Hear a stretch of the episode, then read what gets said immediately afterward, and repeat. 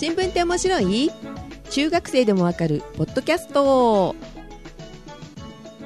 今日は18金の特番。お父さんお母さんの許可をもらってから聞いてね。加えて今日はカエラもさくらもお留守番の番組乗っ取り状態です。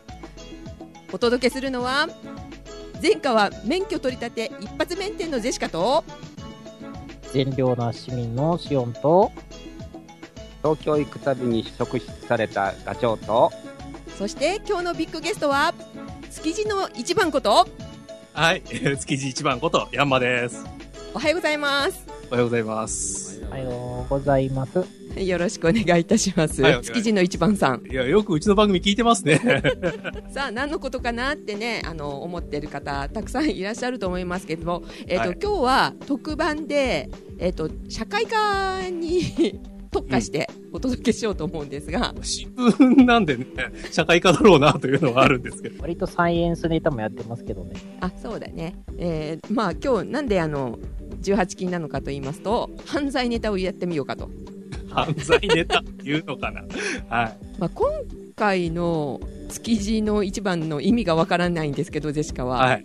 まあ、普通の人はまずそこわかんないと思います。そっからですよね。ねはい話題やしね。あそれとは違うの。ああ、まあ、まあ、あれですよ。あの、人間を番号で呼ぶ場所があるという話は、なんとなく、こう、頭の片隅にあるんじゃないかなと思うんですけれどうも、んうん出席番号とかもありましたよ。あまあ、学校とかはね、そういうのはありますけども、うんあの、まあ、もっとね、あの、桁数のでかい呼び方をするところの方が多分有名なんですよお。一千何番とかね。え本当にそうやって言われるの、うん。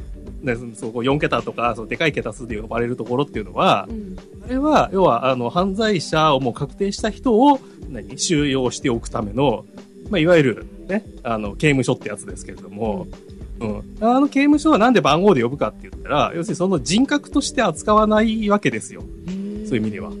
要するにそのね、名前を剥奪してるという意味で、あそこは番号で呼ぶんですけれども、うん。まあその一個手前の施設でも番号で呼ぶんですね、なぜかね。一歩前の施設っていうのはどこに？一個手前っていうか二個ぐらい手前の施設なんですけれども、一個手前の校舎、そう。あのーまあ私が、まあ経験してきた場所っていうのは、うん。警察署。あの、各地にありますよね。なんとか県警とかやってるあのうん警察署。うん。警察署の中にある施設なんですよ。留置所？そうそうそうそう、留置所。高知所じゃなくて？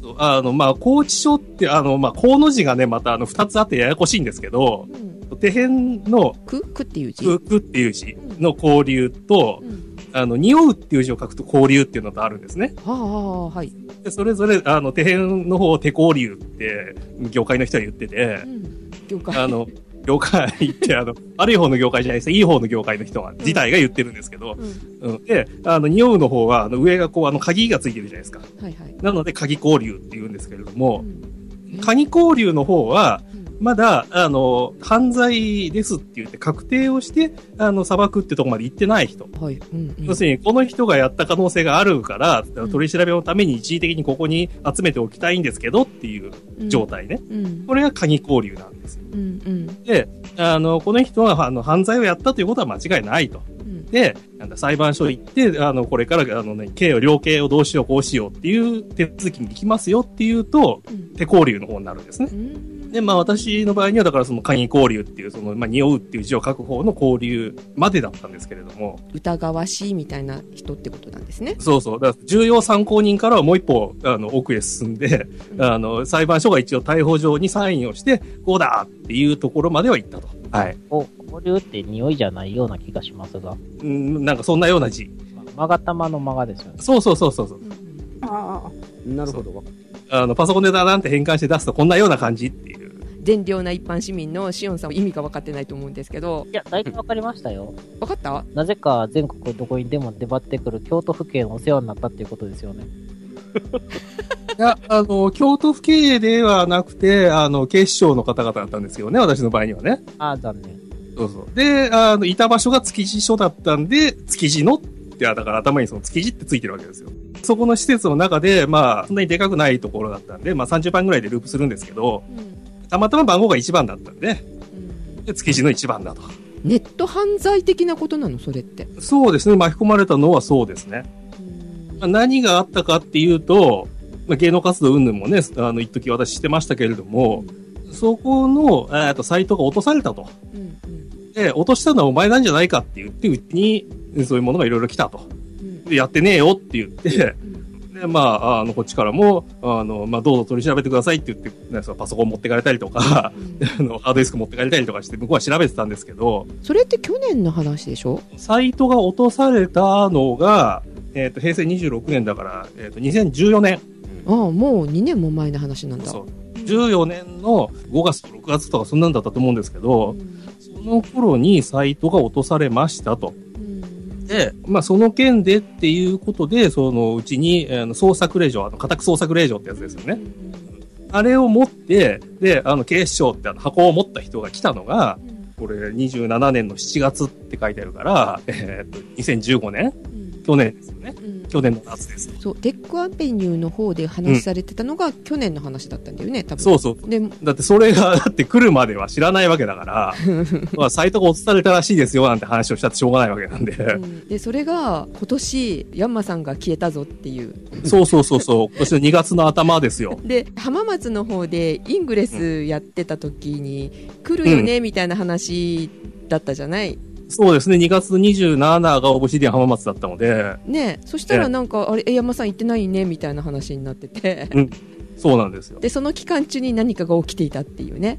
そう。でそもそもだってそのうちに、えっ、と、その警察さんが来て踏み込んで、あの、何、逮捕状だって言って連れてかれたのが2月の10日水曜日なんですけど、はい。この日が、えっ、と、12日のあの放送予定のテックアベニューの収録日で、ああはいこの収録ができてないから2月の12日の回がないんです。ああなるほどそうで、それで、だからその収録、あの、放送がないから、おかしいねって言って、そこで少しずつみんなが気づき出すっていうね。ちゃんと前もって取りだめしとかないからそんなことになる。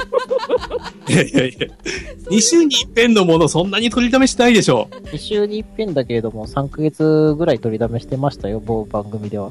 ああ、いやほら、ある程度こう時事ネタに近いことやるからさ、テックアベニューの場合はそ。うだねだから勝手にね、温故知新とか言って昔話をする回をやってて、そうかもしものためにやっぱり取っとかないといけないってことだね 雨傘番組？更新がない場合に上書きをせずに、あの、どんどん急に溜まっていくだけの番組。あ温故知新はええね。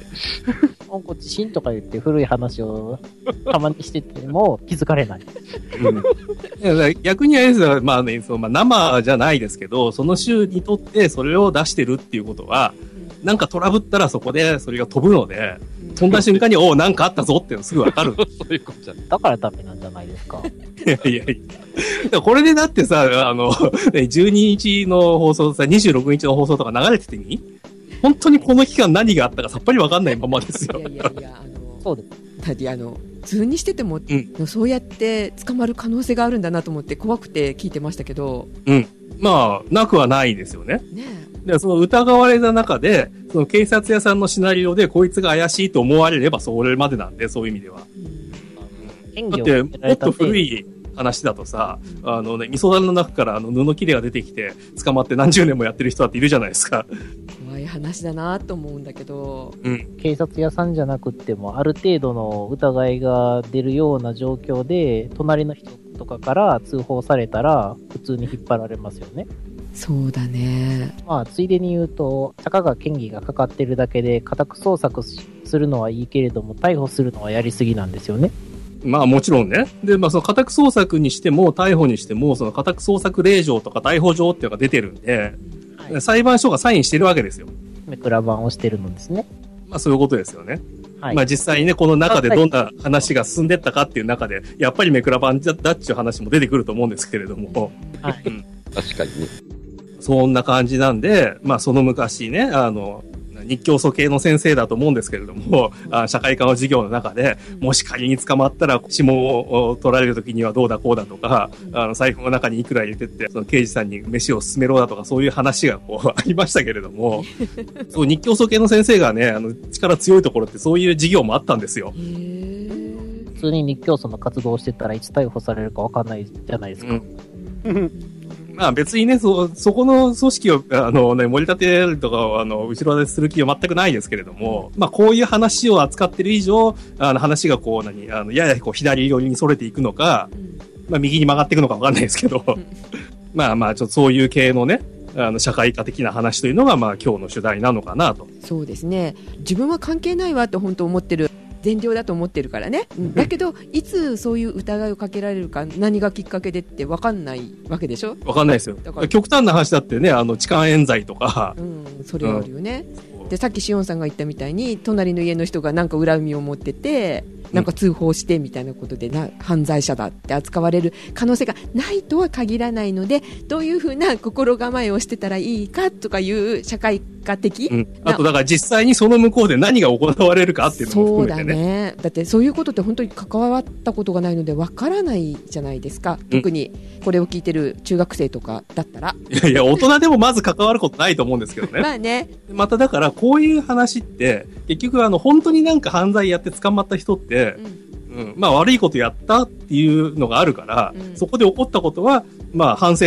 なわけじゃないですか。うんうん。だから、ああ、こういうところもあるんだなで終わっちゃう、それ以上話出てこないと思うんですけうど、ん。うちみたいに別にそういうのじゃなくて、うん。巻き込まれただけっていうことになると、うん。じゃあどんなことになってるのかこっちももう、あの、端から端まで見てきてやろうと。うん。いうもう姿勢で、うん。もう20日間なりなんなり、うん、好きにしてくれみたいな感じで構えていたので、はい。20日間交留されたの、逮捕状の有効期限っていうのが、うん。警察48時間プラス検察24時間で、トータル3日間なんですよ。うんうんで、その後、交留期限っていうのが、はい10日間プラス延長10日間。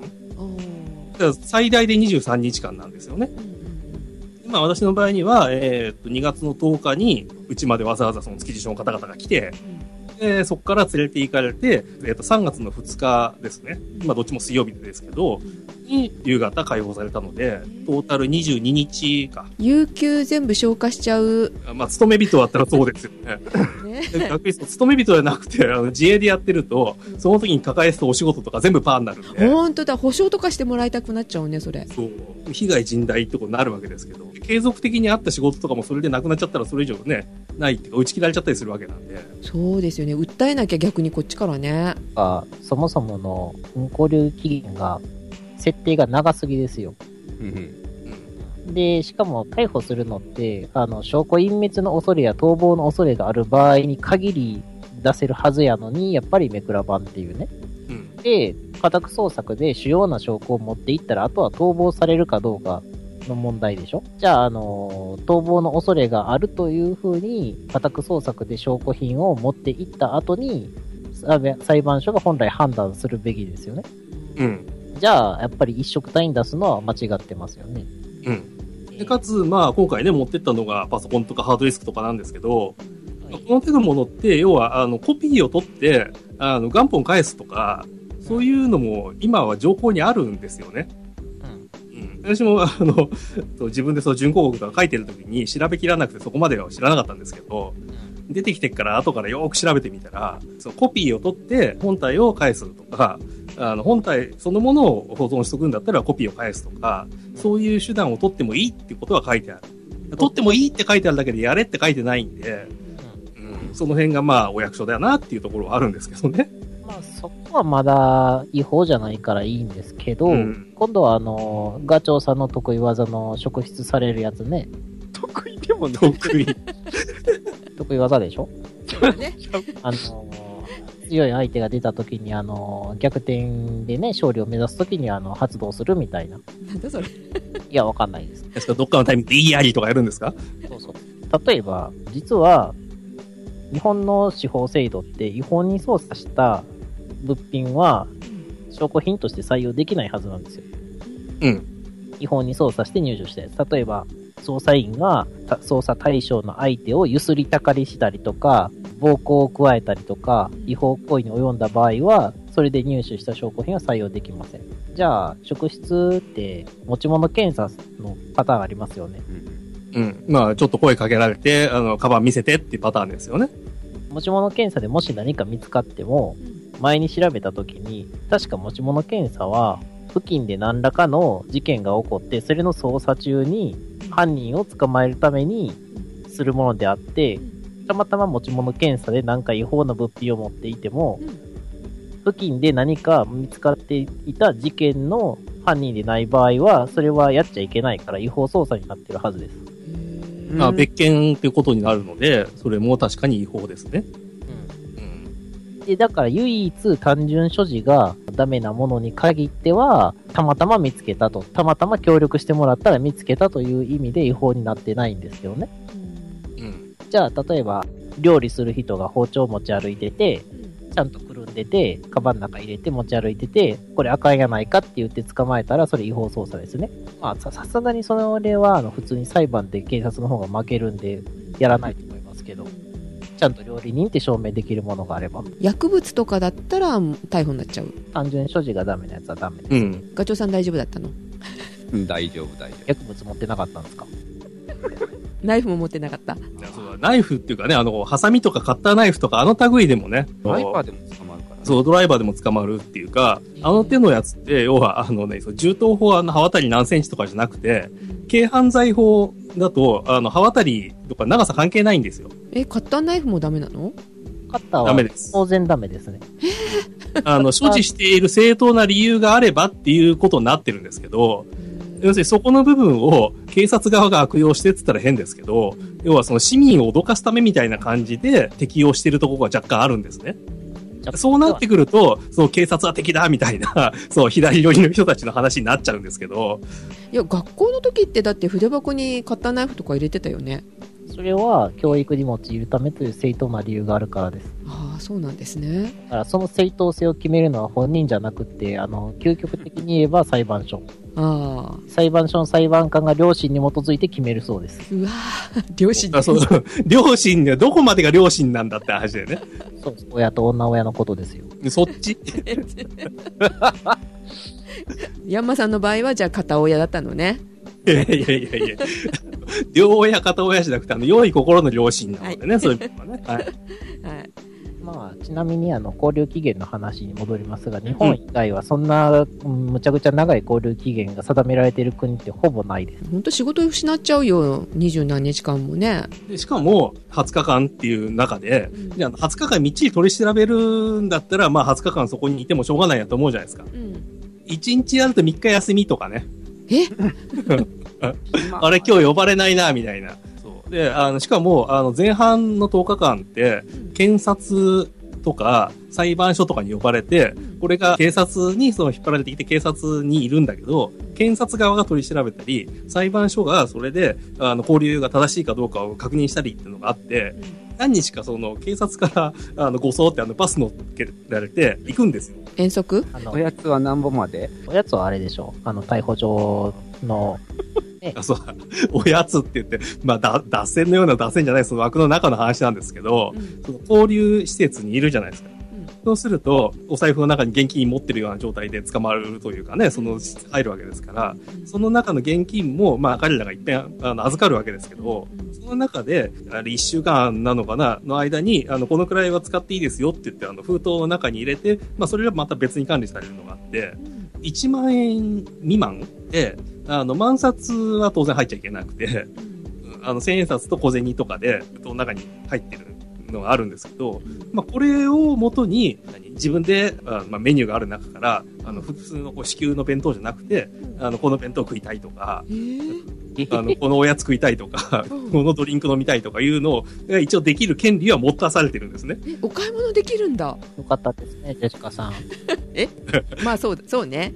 泊まるのただでしょ？だって。ちょっと、ちょっと地ビール飲みたいとか思っても行きますよ。あ本当だね。であの、そのメニューの中に入ってないようなものはダメだしね。当然そのアルコールとかないですし。アルコールダメなんだちょっと脱線しますけどあのご飯まずかった？あーあのね、あんまり美味しくない仕出しの弁当みたいな感じ。あでもそんなに、まあ、食べれなくはないってことだよね、うん。ただね、あの、ちょっと脂っこくてね、途中から胃もたれしてきましたね。えー精進料理じゃないのね。うん。いやなんかすごい痩せそうじゃない？そういうところに入ったら。まあ、あの、なんだろう、カロリー管理はされてると思うので、それなりの量ですから、まあ、太ることはあんまないと思いますけど、うん痩せなかった？いや、そこそこ痩せたかな？あじゃあ何キロ、うん、ダイエットのためにちょっと捕まってもいいかもしれないな。いやいやいやあの、ホリエモンが出てきた時にえらい細くなったなっていうのがありましたけどね。うんすごかったね。うんダメですよ。ダイエットのために捕まるって、逃げる素振りがなかったら逮捕されないですから。あ、そっか。いや、だって、それ逃げる素振りなんかなくたって、あの、逮捕した上に20日間交留するんですから。いや、本来の話ね。まあ、本来の話ね。えー、3日に1回ぐらいしか取り調べがなかったら、何すんの？もうだから、その部屋で転がってるぐらいしかやることないですよ。えー、テレビとかあるの？ないです、ないです。どのくらいだろうな？2メーターの10メーターぐらいなのかな？細長い部屋なんですけど、まあ、あの、奥の方にトイレがついてるんですけどね。ずっとその中？うん。えー、刑務所とかだったらさ、中庭に出てなんか体操したりとか、なんか運動したりとかあるじゃない？ああ、それは、あの、1日1回とかそういうのありますよ。風呂が5日に一遍とか、うんあの、一遍はその外に出て、あの、運動とか言うんですけど、中庭っていうよりはなんだろうな、あの、屋上の一角片隅、空がちょっと見えるかなぐらいのところに出てるだけなんで、運動にも何もならないんですけど、なんか、壁に捕まってよじ登ったりとかしたらいい運動になるんじゃないですか？まあ、あと、だからできることって言ったら、1日あたり本を3冊貸してくれるので、うんうん。まあ、小説とかね、うん。うん、そういうの貸してくれるんで、それを、まあ、読んでるか、あとは部屋で転がってるか、え1日あたり3冊？じゃあ、国史大辞典の1から3とか借りればいいんですか？そこに置いてあるものの範囲内でね、ないんだ。あとで、その3冊の中に六法全書とかは入ってないので、あの、別途、六法全書読みたいんですけどって言ったら貸してくれます。じゃあ辞典も貸してくれるかもよ。まあ、辞典とかもあるでしょうね、多分ね。辞書は読んだら楽しいですけどね。うん、まあ読み応えもありますしね。そんなとこに入らない限りちょっと読まないかな。とりあえず、オックスフォードの英英辞典から始めましょう。じゃあ、もしも交流されたら、はい。日課っていうかなんか、あるの、うんこう。まずね、あの、なんだろう、生活の時間帯が早い。朝5時半とかそのくらいに起こされて、えーで、あの、9時にはもう就寝で、あの、電気切られちゃうっていう。ま電気切られちゃうって言っても真っ暗になるんじゃなくて、うんあの、端っこの明かり1個ついてるんですよ。うんうん。それが明るくて寝らんないっていう人も、まあ、中にいるらしいんですけど。で、ちょうど寒い時だったじゃない？うん。寒い時期で、暖かい時期でも、こう中の温度はほぼ一定に近く保たれているようです。あの、正直ね、半袖でもね、中にいられるくらい暖かかったっていうか、暑かったんじゃないかなぐらいな。えでもほら、中には熱中症でほら、亡くなったりするようなところとかあるじゃない？ああ、それは、あの、過酷な場所にある刑務所とかじゃないかな。ああ、そういうことなんだ。あの、網走刑務所で寒くてとか、ー、京都府警で暑くてとか。京都盆地やからね。京都あれですよ、40度とか超えますからね。そうだね。暑くて寒くて、そこは。そっか、捕まるんだったら東京の方がいいかな。まあ、なんだろう、刑務所まで行ったらその環境がどうなってるかまたわかんないですけど、少なくともその警察施設の中でも、その、交流用のフロアに関しては、その署の他の部屋よりも、どこよりも温度が保たれてるって話ですよ。他のフロアで作業してる刑事さんとか、まあ取り調べとかでそこ呼ばれて行ったりとかすると、今度ここの部屋寒いっすね。あっち行くと暑いんだけど、みたいな、そういう話になる。ちなみに、床の素材は何ですか？床カーペットですね。あ、めすごい贅沢。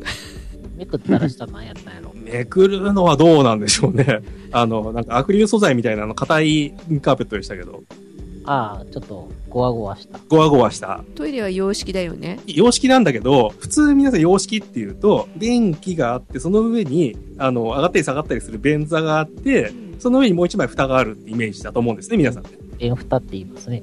まず、あの、一番上の蓋はないです。便座もない。で、便座、いや、便座なかったら結論だった きついな。便座あるんですけどう、便座固定されてて上がんないんですよ。だからまあ掃除するときにはその裏をこうブラシでね、あの亀の子たわしの横にこう棒がついたブラシあるじゃないですか。あれで裏側をこう磨くような感じなんですけど、あの便座が上がんないように固定されてる。首吊り防止ですね。うん。自殺できそうなものはもう極力ない状態ですね。朝とか、あの洗面でこうあの歯磨いてる時とかも、あの首にタオルかけてると怒られるんですよ。あれ多分暴動起きた時に横のやつがギュッて引っ張ったら首締まるからなんじゃないかなと思うんですけど、だからあのタオルは必ずポケットに突っ込んでくださいとか、えータオルは支給されるの？えっ、と、一人一枚は支給されますね。あじゃあ支給されるっていうか、そのお小遣いから引かれるんじゃないかな。あそういえばさっきのお小遣いってどっから出てるんですか？いや、だからお小遣いっていうか自分の手持ちですよ。だから自分の財布のやつを小分けして渡されてるっていうわけそうそうそうそう。でそれもだから、財布はこっちで管理しておくからねって言って、向こうに、自分の手の届かないところにあると。じゃあ、普段から全然現金を持ち歩いてない私とかが捕まったら、差し入れに行くわ。まあ、だからそうしたらそう差し入れないことには何もできないわけですよ。300円ぐらいしか持ち歩いてない時も、そしたら、だから、初めに、だからその入所時に、まあ、これとこれは必需品だからって言って、歯ブラシとか、石鹸とか、タオルとかね。そういうものを、まあ、1セット。じゃあ、これがいくらで、これがいくらで。え？まあ、あの、いやおなしに引かれていくんですけど、あの、準備して持っていくのはいいのかしら？まあ、準備して持っていたものが適当すれば OK ですけど、例えば、私はあの、カバンの中に電動歯ブラシ入ってたんですけど、あこれダメだからねって言って、あやっぱり。じゃあ私はフロスとあの、100均の洗面の泡立て器が欲しいんですけど、洗面の泡立て器は使えないんじゃないかな。箱みたいなやつに入って、こうガシュガシュって押したり引いたりしたら中がモコモコ泡立て。いや、じゃあ、あの、防災用品と一緒にさ、捕まった時の 一セット作っとかないといけないなってちょっと思ったんだけど。まあ、まさにそんな感じですね。非常用持ち出し袋と非常用持ち込み袋ですねそ。う、持ち込み袋。ちなみにね、だからそのまあタオル関係今話ありましたけど、うんまあその首吊り防止とかそういう、あとまあ脱走防止とかもあるのかもしれないですけど、紐関係一切ダメね。昔のジャージとか紐のやつとかあったじゃないですか。ああ、あるあるついてるのがありますよね。とかもダメだし、うんあの、ね、だからその履いてた靴なんかも、うんまあその靴紐当然ね、あの紐靴なんであるわけですけど、これも抜いて別々に管理なんですよ。紐と？うん、紐と靴と。で、紐を渡してくれないってことだよね。まあも、まあもちろん紐も渡してくれないし、靴の方も渡してくれないんだけど、取り上げられるの？靴って。まあ、取り上げられるっていうか、だからその署内とか、あと、裁判所とか行くときには、うんその署内で履いてるスリッパのまま行くんで、えー、でそのスリッパに番号書いてあるんですよ。えー、そだから、なんとか署から来た何番って言ったら、そのスリッパ見たら番号書いてあるからすぐわかるんですけど、あーそうあ、なんだ。じゃあ、使い回しだ。そう、私消毒しないと使えないじゃん。まあ、それは消毒するっていうか、出た後に次に同じ番号の人をやるときにはまたね、あの、洗うとかなんかすると思いますけどそっ、か。はいそう。そこまでは、ね、別に、その後トレースしたわけで詳しくないからあれですけど。うん証拠もない、あのね、想像だけで物を語ってますからね。まあね、そう。まあだから、その番号をね、結局、その30番ぐらいのところでぐるぐる回してるんで、まあその同じ番号の人もまあ、いずれ出てくるだと思うんですけど、まあそれはそれとして、で、要はその紐靴の紐は抜くんですよ。うん。で、し結構ね、あの紐で、まあアートまではいかないですけど、いろいろこう変わった結び方して遊んだりとかしてるんですよ。あの普通にあのこう何、あやにこうかけてって、上で締めて終わりじゃなくて、うん。ここでなんかこう模様を作ったりとか、そういう、まあ、靴で遊ぶ遊びがあるんですけど、それをなんか一生懸命こう、ほのきにくいのを頑張ってほのいてましたね。それを観察してるのも余裕だね。同じ穴にね、こう、2回とか3回とか通してるんですよ。そうやってるせいで。あ、はいはい、あの長い紐を使ってう。んそれを頑張って、こう、次この紐どこ行くのかなみたいな感じでやって。いや、あの、外してましたけどね。嫌がらせのようなあの結び方なのね、それね。別に嫌がらせしてるわけじゃないんですけど、うんうん。まあ向こうは職務として紐を抜かなきゃいけないってだけなんで。なるほど。真ん中で紐のね、結んでる真ん中あたりでスパスパスパーってこう縦に切っていったらすぐ、は いそれ切ったら今度よ持ってきたものを壊したって言って、今度別のね、責任問題になるので。あ、大丈夫、大丈夫です。うんあの、ヤンマさんに、あ、これちょっと切ってもいいですか？って、はいって言えば、あの、合意の上なんで大丈夫。まあ、はいって言えばね、ダメって言った時点で頑張って抜かなきゃいけなくなるわけですけれども。いやーそういう紐の管理とかもあるんですね。じゃあ、紐靴じゃないものを用意して 履いていかなきゃ。まあ、それが一番楽ですよね。向こうも楽ですよね。あの、スリッパも持参させてほしいわ。ああ、スリッパは、あの、向こうのもうご指定のやつですね、それはね。悲しい。はい。みたいな感じで、いろいろ、何あの、この中ではこれは使っていい、これは使っちゃダメとかあるんですよ。あの、びっくりしたのが、ボールペンね。うん。ボールペンも、その中専用のやつがあるんですよ。あの普通のボールペンって、プラスチックの部分の先っぽに、金属の部分がちょんってとんがって出てるじゃないですか。うんそれをなんかね、どっかでこう、刺したやつがいたらしくて、へ飛び出してないボールペンなんですよ。び出してないボールペン。よくい意味がわかんない。だから、あの、金属の先っぽが普通飛び出してるじゃないですか。うん。あーギリギリまでプラスチックがこう丸くに打ってて、とんがってないんですよね。狂気になるからってことなんですね。でしょうね。頑張ったらそれでもいけますよ。あ、刺せる。ね、確かにね。いや、刺さる前に多分曲がるんじゃないかなと思いますけどね。いやいや、あの、ちゃんと速度をつければ。何を考えてるんだ、さん。目的がだんだん変わってきてますよ。あそこにあるものを利用するのがやっぱりね、重要じゃないですか。脱獄しそうだよね、しおんさん。いろんなもの使って。なければ、で、まあ、その入るときに、まあ、持ち物検査から、身体検査から、写真撮影から、まあ、いろんなことやるんですけど、写真撮影はね、まあ、あの、なんだたまになんかなんかこう、そういう捕まる系の映画って言ったら変ですけど、冤罪系の映画とかあるじゃないですか。あ、後ろにあの、こう、線が引いてあって、身長がわかるみたいな。そうそう。まあ、線が引いてあって身長がわかるってこともなくて、あの、身長はちゃんと身長計とかで測るし、体重も体重計で測るんであすけ、ど。そうなんだ。あの、ボード持って写真撮る。あの、管理番号みたいなの渡されて、持って、これ持ってって言われて、はいとか言って、あ、本当にそれはやるんだ。ね、あの、指紋取るのはね、うん。今、スキャナーなんだよね、あれね。生体認証みたいな。なんか、そのスキャナーのこう、ちょっと広い台があって、うんそこにこう、指持ってかれて言うって取るんですけど、もうでも登録されちゃうってことですね、それは。うん。で逆に、あの、どっかで、すり替わりの犯罪みたいなのにうん、使われることはこれでなくなったわけですよ。そういう意味では。あ、逆にね。変な犯罪に巻き込まれる可能性が一個減るっていうね。うん、なるほど。いいいい風に考えればね。いい風に考えればね。うん。でも悪いことはできないってことだよね。はい 悪いことしちゃいけないですしよ、ね。ないけどね。あとね、でそういうところに行くと、あの、普段お目にかからないような人たちがやっぱいるので、よくさ、あのこう銭湯とか行くとさ、あの、入れ墨の方お断りとか書いてあるじゃないですか。うん。で、あの、タトゥーがどうのこうのとか、突っ込み入れてる人いますけど、そんなもんじゃないね。え、見た見た見た？あっていうか、それ見ます。いろんな人いますもん。え、でもそれ脱がないと見えないじゃないの？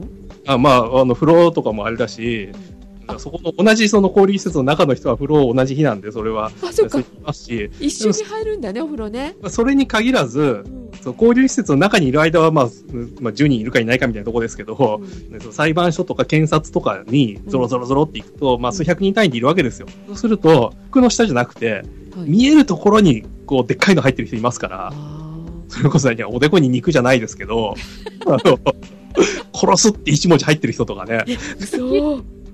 首筋から、あの、頬にかけて、なんか雲のでっかいの 絵が入ってる人とかね、いろいろいましたよ、そういうの。えこういう人普段どこ行っても見かけないんだけどな、みたいな。そうだよね。映画の世界だよね、それ。あれですよね。あの、場所的には標準偏差よりもだいぶ偏りが出ていますよね。まあ、それはもちろん、そういう人たちの方が多いでしょうから。うん。あと、その服脱がなきゃわかんないレベルだと、うん。体正面だから胸から腹ぐらいに名前をガーンって彫ってある人とかね。それどうよ。まあ、だから、あの入れ替わり犯罪ないだろうな、この人は、みたいな。あもう亡くなってバラバラになってもわかるね。わかるね。うん。背中にあの桜とかそういうレベルじゃないですよ。龍河とかそういうレベルじゃないですよ。でもなんかちょっとセンス悪いわ、名前が。まあ、本人の名前かどうかも知らないですけどね。うん。本人の名前聞いたわけじゃないんで。まあね。え、あ、じゃあ、ポン酢の入れ墨にしましょうよ。ポン酢？ポン酢、朝日ポン酢。何何朝日ポン酢って何？意味分かった人さっぱりわからん。いや、なんかね、ちょっと変わった入れ墨って言ったら、ポン酢の入れ墨とかしたらいいじゃないですかっていう。さかんない。意味がわかんない。朝日ポン酢がわかんないもん。うん。い、いんのっていうこと？何？京都にしかないんじゃない？朝日ポン酢って。え、そう、この辺ありますよ。神戸にもありますよ。えー関西なんだきっと。はい。まあまあ、まあまあ、はいい。や、もうこのくだりはいいや。そうだね。ごめん。多分、リスナーさんもあの、混乱するだけです。調べ出すよ、みんなが。はい。そうだね。変わった、あの、入れ墨するといいかもしれないねそ。う変わった入れ墨したらいいんですよ。梅干しとかポン酢とかね。はい。だいぶ脱線しましたけどもね。はいまあ、その入入所検査っていうか、いろいろ検査して写真撮ってっていう中で、うんこう体にこうなんだ、でかい火傷があるとか、うんでかい傷があるとか、そういうのもなんか逐一チェックしてなんか書類に記入してるらしいんですよね。それ身体的な特徴を書かなきゃいけないのかね。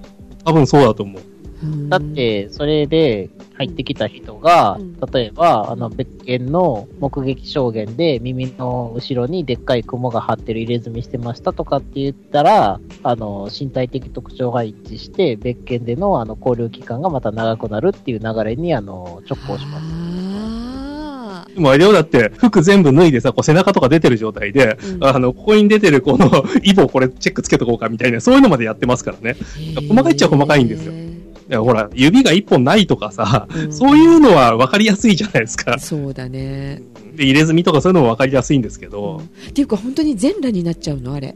全裸ですよ。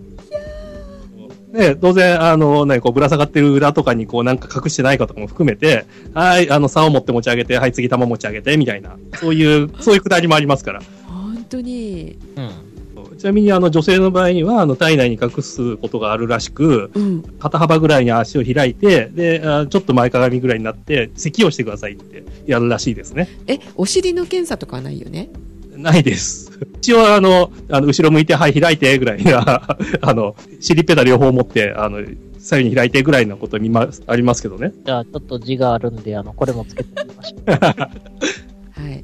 で、そういう検査があって、で、まあ、部屋に連れてかれて、じゃあ、君の部屋ここねって言ってうん入るわけですけども、え、それは一人一人？そう、全体で人数が少ない時は一人になってることもありますけど、基本雑居なんで、うん。まあ、二人とか、多いと三人突っ込まれてるところもありましたけどね。ああ、そうなんですねう。ん。まあでも5人ぐらい突っ込んでも入れんじゃねえかなぐらいな、寝れないんじゃないですか？ね避難所的なこうギューッと詰まった状態を想像すると、10人ぐらいは多分寝れますね。でそのくらいのところに1人とか2人なんで、まあそこそこ広いですよ、そういう意味では。なんか、空間の使い方が無駄ですね。2メートル、5メートルぐらいやったら、それを縦にするんじゃなくて、横にすればみんな寝っ転がれるとか、幅60センチをあの高さにすればいい。ねまあその寝るときとか、まあ当然布団出してくれるんですけど、あベッドじゃないんですか？ベッドじゃないですね。布団を、まあ布団部屋があってそこにこう、順次みんなで取り行くんですけど、まあ鉄道詳しいっていうか、よく乗っていた方だったらよくわかる、あの、BC 台ぐらいのサイズです。はいはいはいはい。あの、幅が80ないかなぐらいだな。ね。長さがまあ2メーターあるかな、ないかなぐらいな。え、うんそういうお布団なの？そうそう。だから、あの、普通の布団よりも細いんですよ。うん。っていう敷布団と毛布2枚出してくれて、ただね、あの、まあ、さっき空調の話しましたけど、意外とね、冬の割に暑かったんでう、ん。うん毛布2枚あると暑いだろ、これっていうぐらいな。そう2枚渡されて2枚使うんだったら2枚かけてないと怒られるんですよね。初めから1枚いりませんって言って置いてくれば別なんですけど、あ、あ、そういうことあの、端っこの方に転がしたりとかしてると、うんいらないなら回収するぞとか、そういうやりとりがある。叱られる。そう。え、衛生的なところはどんな感じですか？まあ、朝一、だそう起床後に、あの、清掃もあるので、ううんん。まあ、清掃っていうか、まあ、当然自分で、その部屋の中は掃除するんですけどう、んうん。雑巾渡されて壁拭いて、で、あの、トイレ用の雑巾と、バケツにあ消毒液みたいなの渡されて、それで洗って、と、あと、ゆ床っていうか、カーペットは、あの掃除機出してくれるんで、掃除機で掃除をして、毎朝するんですか？毎朝、じゃあ、ジェシカの部屋より綺麗だ。なんと。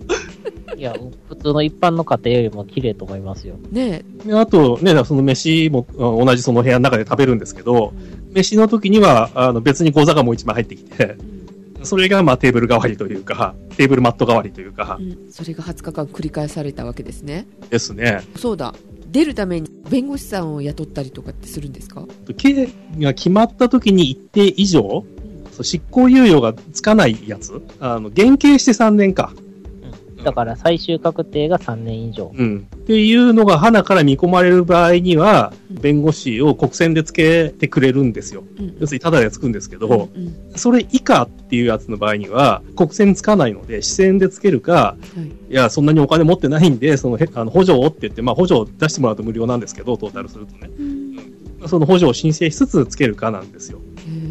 へで、あの、まあ普通、普通って言ったら変だな、そういうところに入ってきた人って、まあ大体何かやって入ってくるんで、ーうん。それで弁護士をつけるっていうのは、あの、まあ、その法の解釈上、いや、それは量刑が効きすぎるんじゃないのかと、もうちょっと少ないんじゃないのかって言って、まあ、争うために入ってもらうとかう、んいうためなんですけど、私の場合には、まあ、そもそもやってない状態なんで、うん。準抗告だとか、そういうのをその裁判所に出しに行ってくれる人としてとか、うん。そういう形で雇うっていう、ちょっと、ね、変わった感じで入ってもらいましたけど、だから初めは、まあだからそれで、ね、そういう、逮捕状なり何なりが出てきましたと。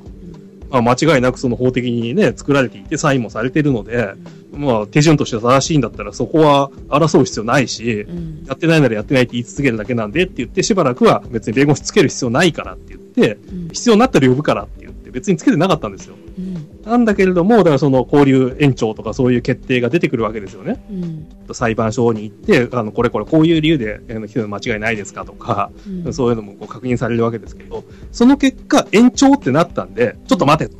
うんこれのどこが延長やねんっていうことで、延長するような要素がないじゃないかって言って、うんそれを書類を出してもらうためにって言って入ってもらったりとか、で、それもちゃんと理由つけてとか、あの、こうガーって書いて、うんで、出してもらったんだけど、あの、棄却されましたとか、うんやっぱめくら版なんだなっていう やりとりがあったわけですけどね。あのシステムの問題は、うん。延長が決まった時に延長に対して、あの、異議を唱えても、その決定を、正式な手続きを経るまでに結構な時間がかかっちゃうところですね。うん。いや、一応あの、なんだろう、延長に対する準抗告とかは、えっ、と、即日出して翌日には帰ってくるとか、そのくらいのペースですよ。いや、でも1日とかかかる。ああ、まあ、かかることはかかりますけど。5分、10分でとりあえず仮で戻っていいよとか、仮であの交流停止するよっていうのがないですよね。あまあ、それはないですね。でかつ、あの、まあ、否認事件って言うんですけど、い要するにその、自分はやってないぞとうん言い続けてるっていうのが、うんそれだけでうん逃げるっていうふうに判断するっていう、すんごい、こう、短絡的な判断の基準があるらしくて、まあ、その影響で、そうやってないって言ってるような事件ですよね。に関しては、大体20日間になるっていう、まあ、その辺も仕組み上の問題ですよね。そういう意味ではね。そうですね。大体否認したら、あの、まず心象が悪くなるという意味のわからないシステムです。なんかね別のポッドキャストの方なんだけど、うん。やっぱりやってないことでこう捕まって、うん。えーっともうだいぶ前の話だからちょっとうろ覚えなんだけどあのやったって言った方が短く済みますよって言われてなんかやったって言ったかなんかだったと思うんだよねそのポッドキャスト聞いてたら、うん。で言われますね。やっぱそうなの？うん。一番いいのは、やったって言っといて、裁判で生やってるわけないじゃないですかって言って、白を切り通すのが一番いいです。ただ、それで通じる場合、通じない場合があるので、えうん成功率は別です。あっていうのと、それでやったって言った場合に、うんあの、それで、なんだ、起訴確定するわけですよね。そうすると、その鍵交流から手交流になるわけですけども、うんそしたら、その手交流になったら、今度は、あの、その裁判が実際に進行していくまで、そのまま交流し続けることも可能なんですよ。そう。だから本当は、あの、大した罪じゃなかったら、最近はスピーディーに裁判を進めるために、うん割とすぐ開かれて、1日2日で、あの、終わります。ただし、重要な事件の場合は、時間がかかっちゃったり、某ね、うんえー裁判員制度っていうのが出てきましてね、うん裁判員引っ張ってこなきゃいけなくなったりとかいろいろあります。なんだかつ捕まったらとにかく損するような気がするわ まあ、そうですよ。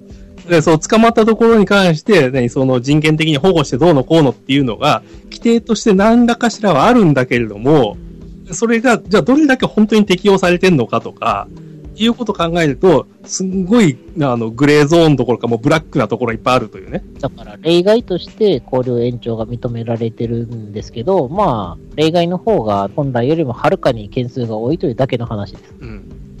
でしかも、でその交流延長って1回しか認められてなくて、要するに10日間プラス10日間で20日間で終わりなんですけど、なんかこう手を駆使してもう一回延長するぞみたいなことも言われましたからね。ええでそんなのないからね、みたいなことはこっちはね、その法律で調べるわ。うんまあ、その間にね、弁護士さんも入ってもらって、うんで、あの、こんなこと言ってるんですけど、え、いや、そんなことあるわけないじゃないですかって弁護士さんも言ってましたけど。いや、できますよ。別件でもう一回逮捕すればいいだけです。でまあでも、その別件なんかに関しても、もうその取り調べの時に、いや、もうこれ以上別件も何も出てこないしな、みたいなことをね、刑事さんも言ってるし、で、その前日とかに、あの、これだけこうやって預かってきたもの、証拠品とかそういうものに関しても、これとこれとこれをこういうふうに預かってますと。で、これをちゃんとチェックして返さなきゃいけないものがこれとあれで、みたいなやりとりもあって、の上で、最終日に、まあ大体あの昼ぐらいとかに、あの、出ていくのが、まあ、世の常らしいんですけど、晩飯まで出ましたからね、私。だから5時過ぎぐらいまでいて、で、その弁護士さんが、あの、いや、これ今日最終日でまだ出てこないのおかしいんじゃないですかっていうツッコミを警察屋さんに入れたらしく、それでようやく出てきたみたいな。多分、規定的には、あの、23時59分まで OK のはずです。で、そこまで引っ張って、なんか、枕なんか掘り出すとかもできるはずです。まあ、就寝後にわざわざ開けてね、あの、するのがいいのかどうかもあるでしょうし。はい。そもそも、その時間に出して、あと帰れんのかってもありますしね。だから、それは当然嫌がらせのためにやるんで。でしかも、まあ、この話まで掘り起こするのがどうなのかっていうのはあるんですけど、もともと、その、まあ、落とされた斎藤の云々の関係者の方が、あの、いろいろ他に、あの、怪しいことやってるんで調べてくださいよって言って、実は築地署には、あの、届けを出してあるんですね、私が。カウンターだ。そう。で、いや、だからそう、そういうのを持ってこられても、なんかその支援で持ってこられるようなのをじゃあ操作できないからみたいな言われて、いや、これ民事でも何でもなくて、これ公文書でしょみたいなことを言ったやりとりがあったんですけど、公文書偽造でとか、会社法違反でとか、そのくらいだと多分、刑が小さいとかそういうのがあるんでしょうね。で、でそんなのをわざわざ調べたくないみたいなのが多分あったんでしょう。警察屋さんの方に。まあまあ、非常に、あの、恣意的な捜査をしますんで、うん。えー私は、あの、警察に関しては全く信用しておりません。まあ、こういう事件があるから調べてくださいっていうところで、警察屋さんが動かないっていうパターンは、それこそ、えーシンガーソングライターの刺された事件この前ありましたよね。東京でまあだいぶひどいことになってるんで、うん。ありましたね。うん。そう。まあ DV 騒動みたいなやつもいっぱいありますし。ストーカー系とかうんを、あと、家庭内暴力はう、ん。大体動かないですね。うん。まあ、そういうのも含めて、初動で動いてればね、抑えることもできる犯罪もいっぱいあるよね、みたいな部分も、まああるかなと。うん。はい、ここであの若い子たちにはい。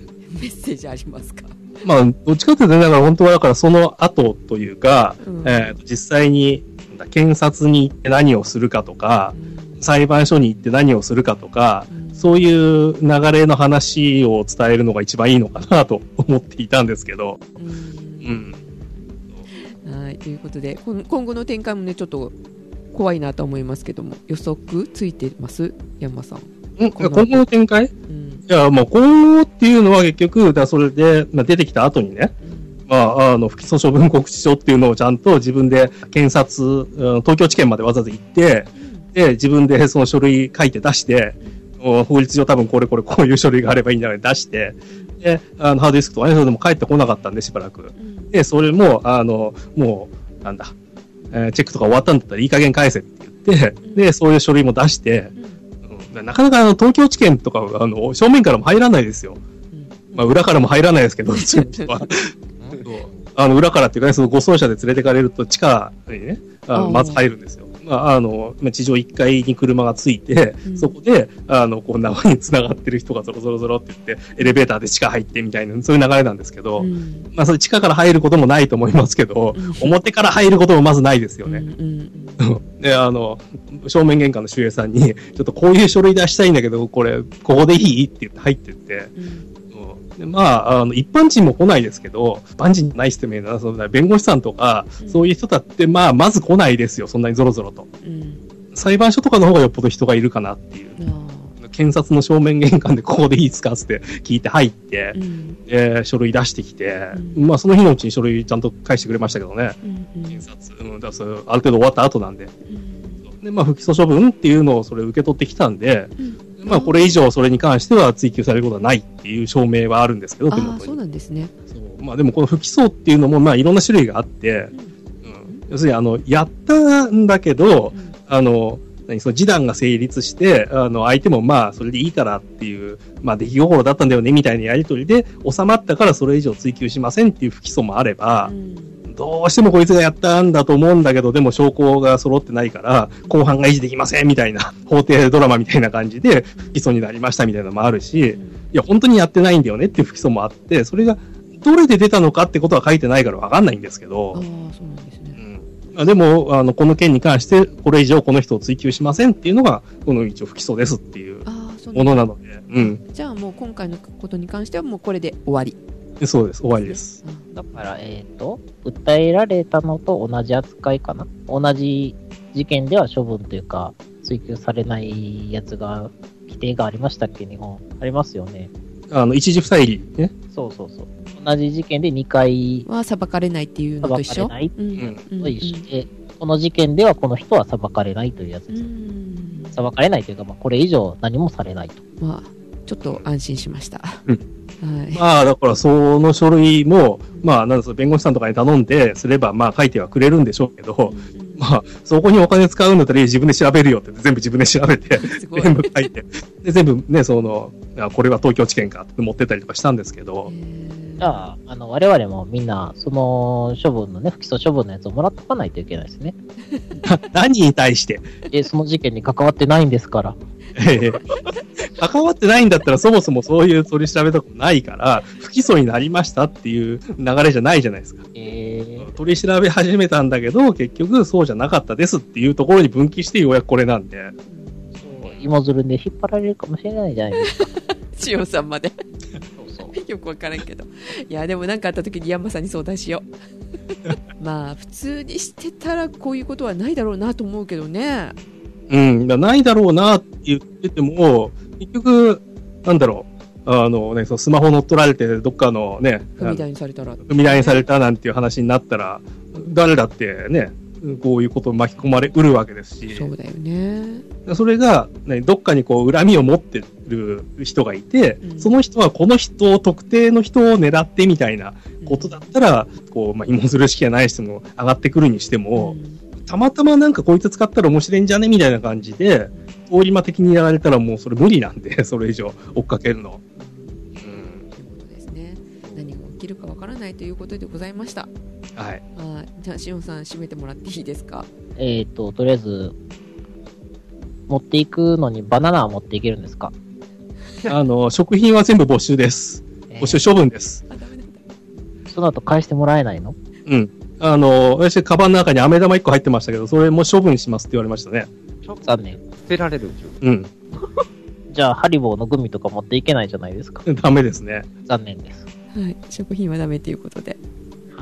はい。えー、これで新たな知見がまた増えましたね。というわけで、あの、皆さん、あのね、常時に異常、異常時というか非常時のことをね、しっかり考えましょうという話でしたね。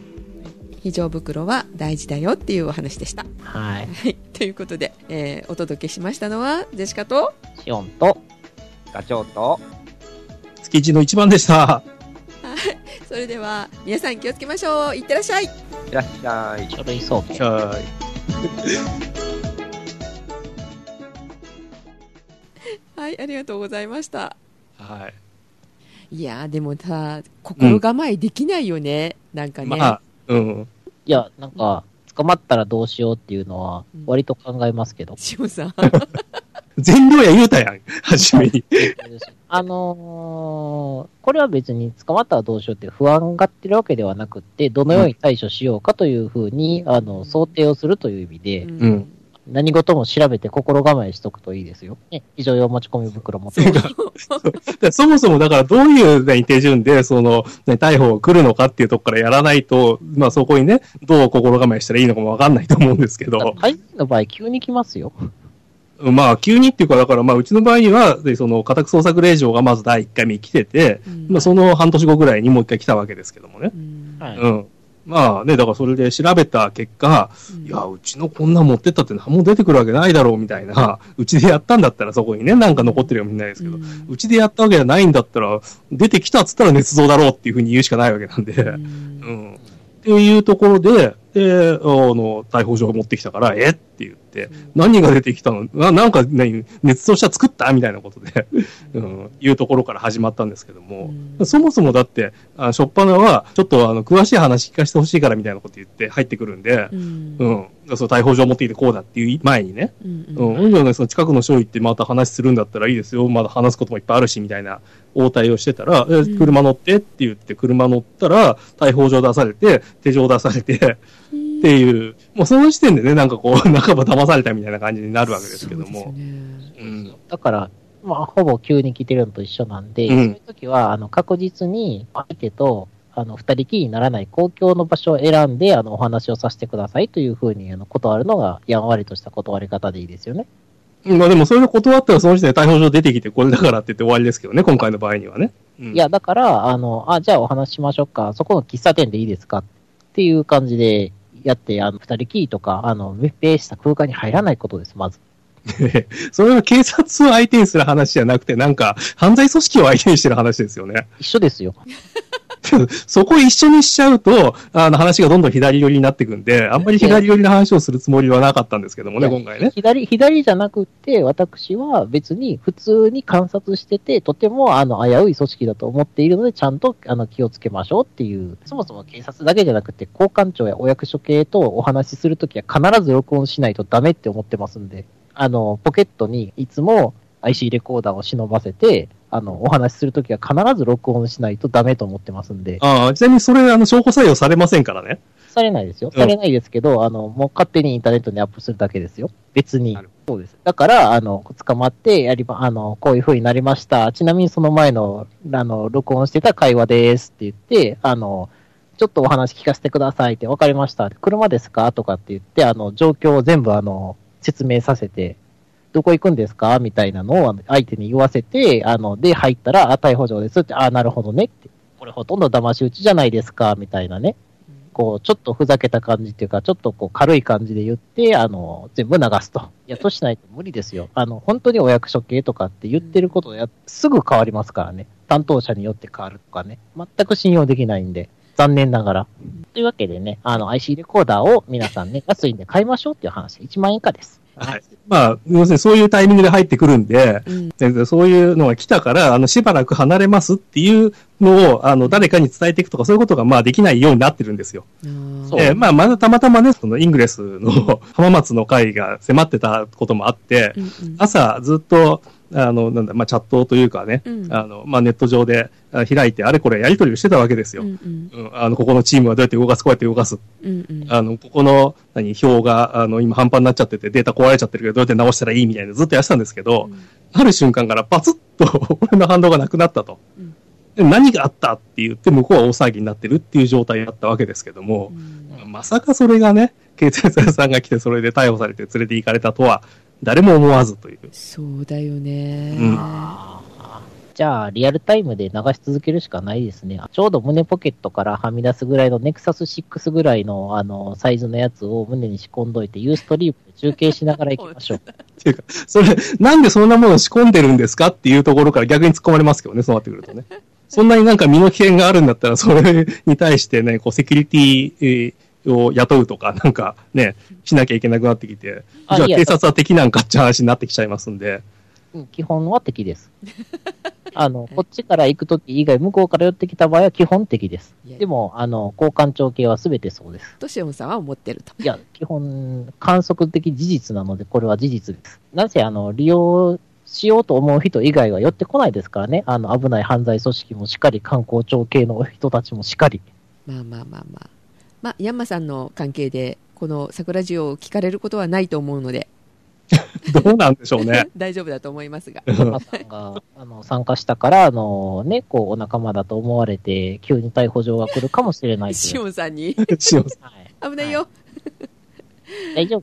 まあ、あの、私のユーストリームをチェックしといていただければいいです。はい、わかりました。はい。っていうか、あれですね、なんか、東の人って、なんか警察とか、普通なんですかね。ん？え、関西圏だと警察、ヤクザより危ないですよ。ああ、扱いがね。いや、本当に普通に危ないですよ、あいつら。もう周りの人間で、あの、大したこと何もないのに、むちゃくちゃになっているのいっぱいいますからね。だから、その、山さんは、まあ、いわゆるサイバー系の事件ですけれども、うん。そうじゃなくて、普通のなんか、まあ、喧嘩とか、薬物とか、うん。ああいうのでうん、なんか勝手に疑われてうん、なんかむちゃくちゃ引っ張られたりとか、で、別に何もなかったわ、ぽいみたいなのが、あの、普通に事例で出てきますんで、あの、知り合いにね。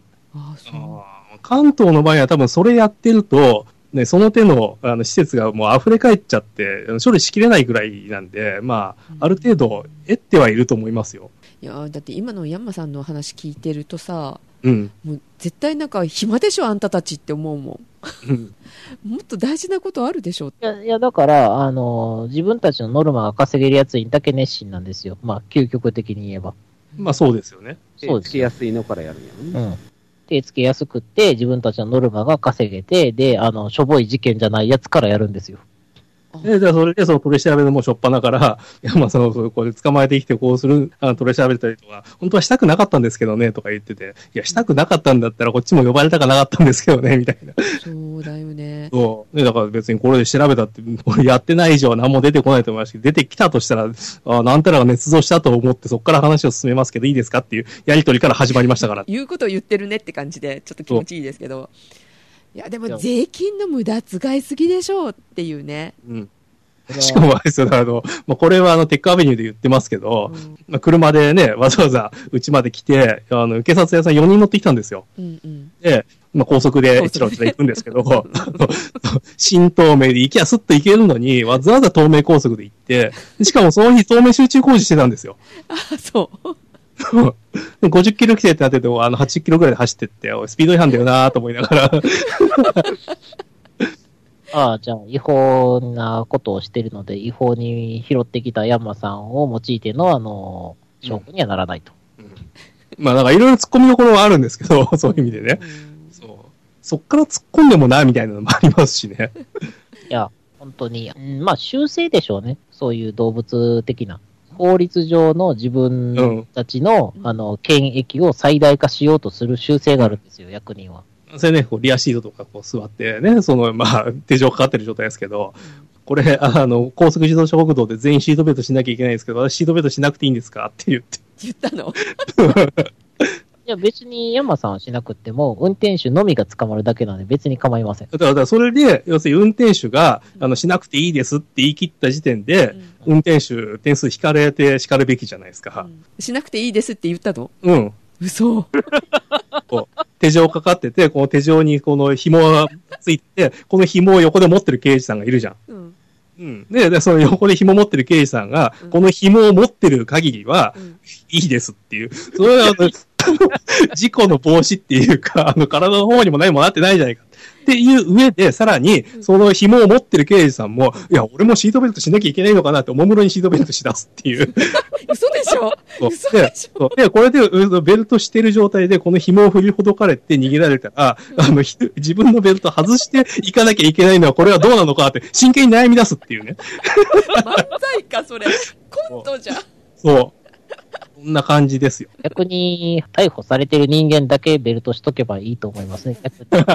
それは刑事事件になってるんで、警察官たちは、あの、護送中と同じ状態なので、あの、すぐに取り押さえられるように、あの、身の危険は、あの、引き受けた上での特別措置になるので、それは OK だと思いますねうん。そうなれば。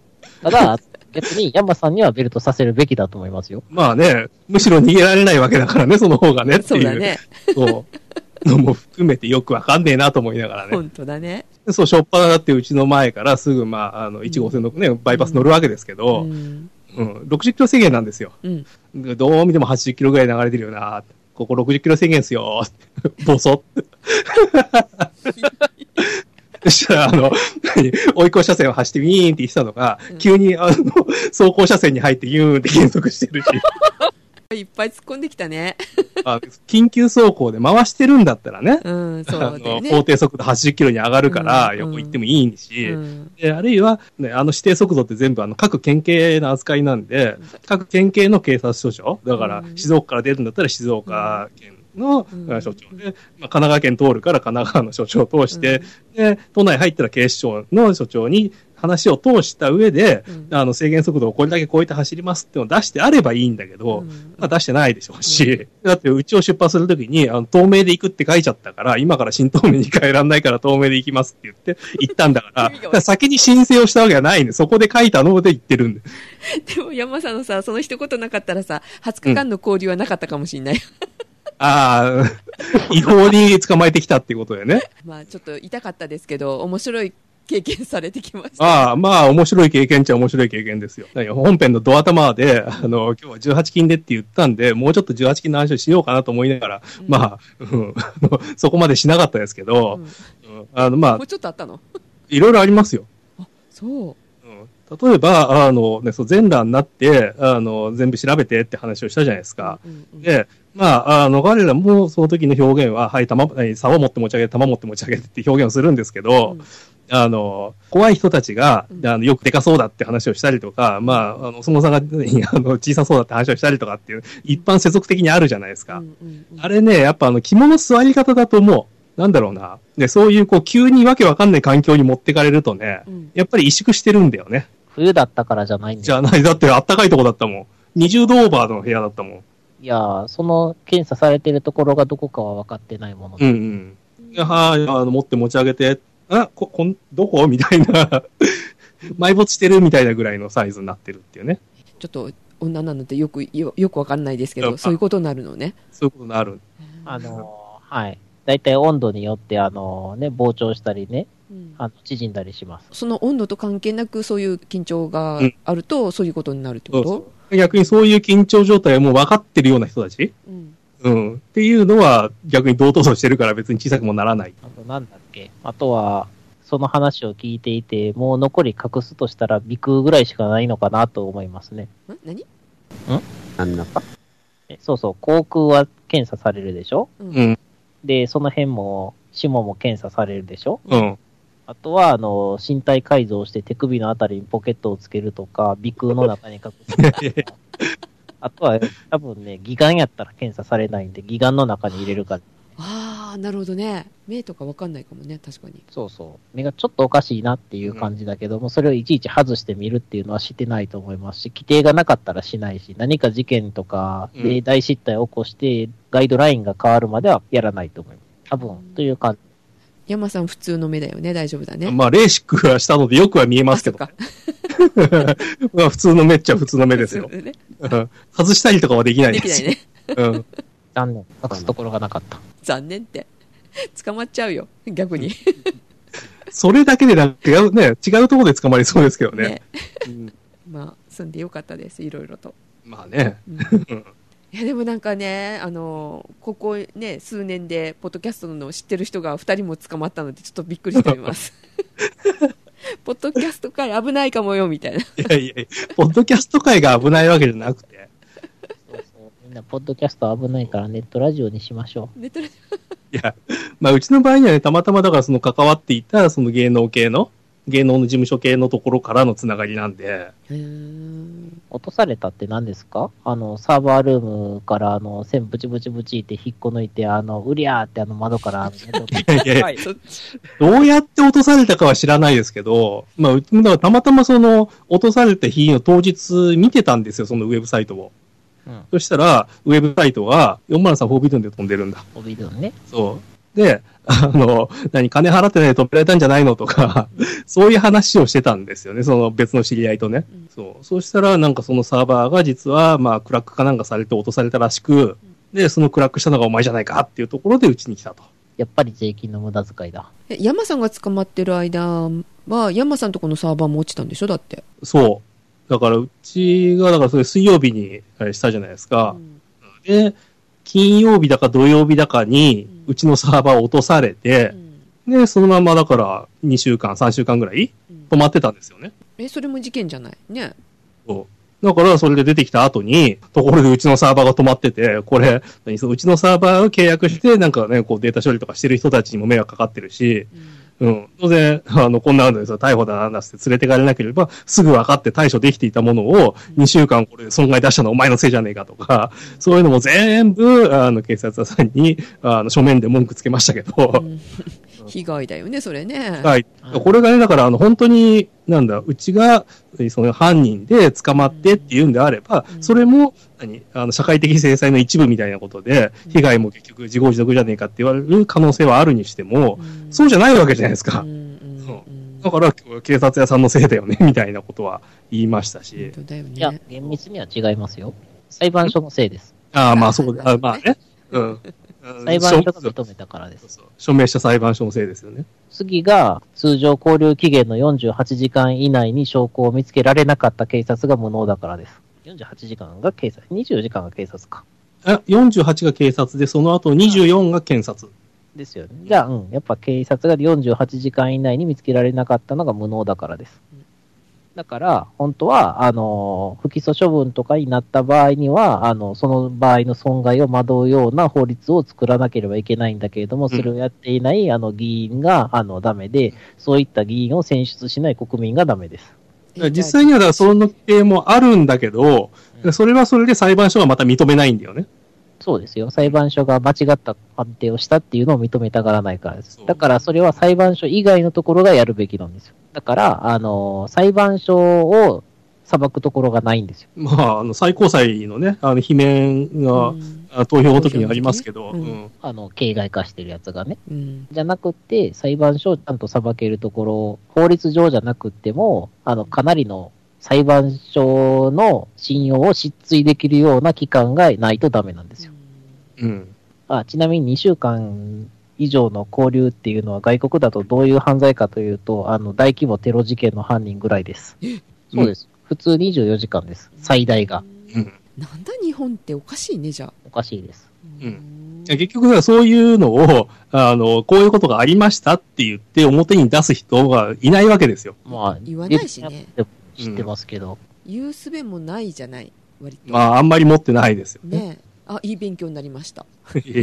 あのまだまだあの言う言えてない部分はいっぱいあるので、はい、次はあの、桜とカエラがうん。この話をきっとしてくれると思いますから、でしょうそのね。時質問させてもらうかもしれません。はい。じゃあ、ああの、警視庁って書いたあの段ボール箱をね、写真を見たら、おーって、彼ら反応してましたもんね。